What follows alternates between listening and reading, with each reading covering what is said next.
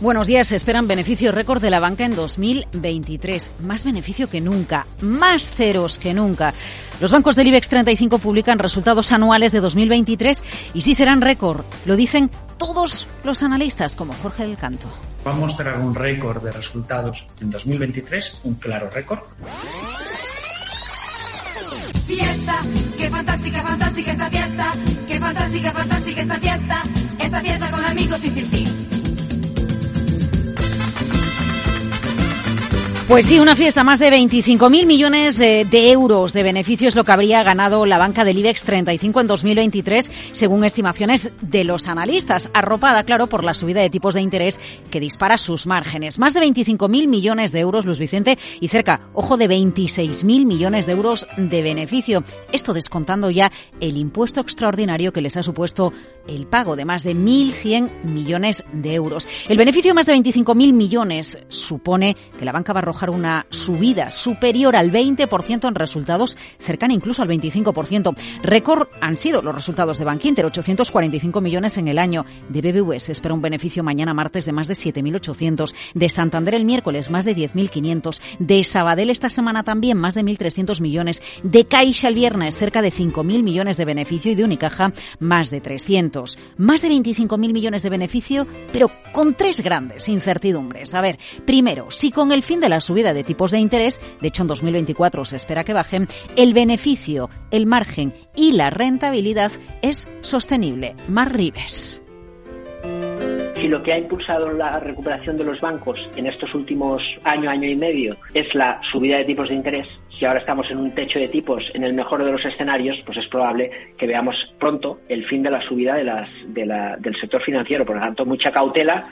Cautela, sí, como dice el CEO de Black Bear, pero recordemos que esto quiere decir que cualquier retraso en el movimiento a la baja de Lagar, es decir, que se retrase la bajada de tipos de interés, es bueno para la banca. Gonzalo Lardíez, gestor de Sigma IH Equity Europe, Equity Spain de Ambank un escenario de bajada de tipos eh, que se retrase, pues eh, realmente es algo positivo para los bancos. Segunda incógnita, de manera suave ha empezado la remuneración de los depósitos y además se estrecha el crédito, era uno de los objetivos de subir los tipos de interés y esto tiene que acabar afectando sí o sí al negocio de las entidades. Jorge del Canto se notan ya la presión sobre los márgenes a medida que tienen que empezar a remunerar los depósitos una vez que se sabe que no hay nuevas subidas de tipos de interés y que el crédito se está eh, estrechando, está, no se está concediendo con tanta alegría. Y tres, ¿qué pasa con el impuesto a los bancos? La primera en hablar, Dan Causa, ha pedido que se pelee su rediseño creo que hay que seguir luchando y peleando y pelearlo, peleándolo por porque lo reconsideren y no lo rediseñen, ¿no? Supercalifragilisticoespialidoso, aunque suene extravagante, raro y espantoso. Pues sí, se espera un beneficio supercalifragilisticoespialidoso.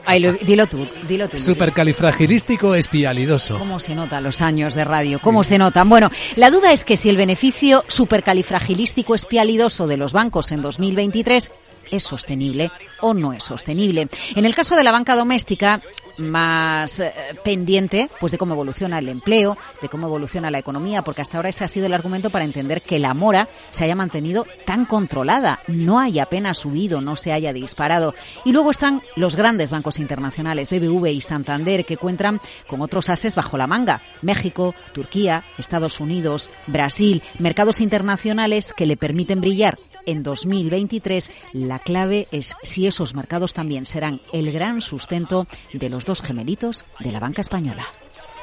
Pero es una mujercita encantadora. Supercalifragilísticoespialidoso, supercalifragilísticoespialidoso.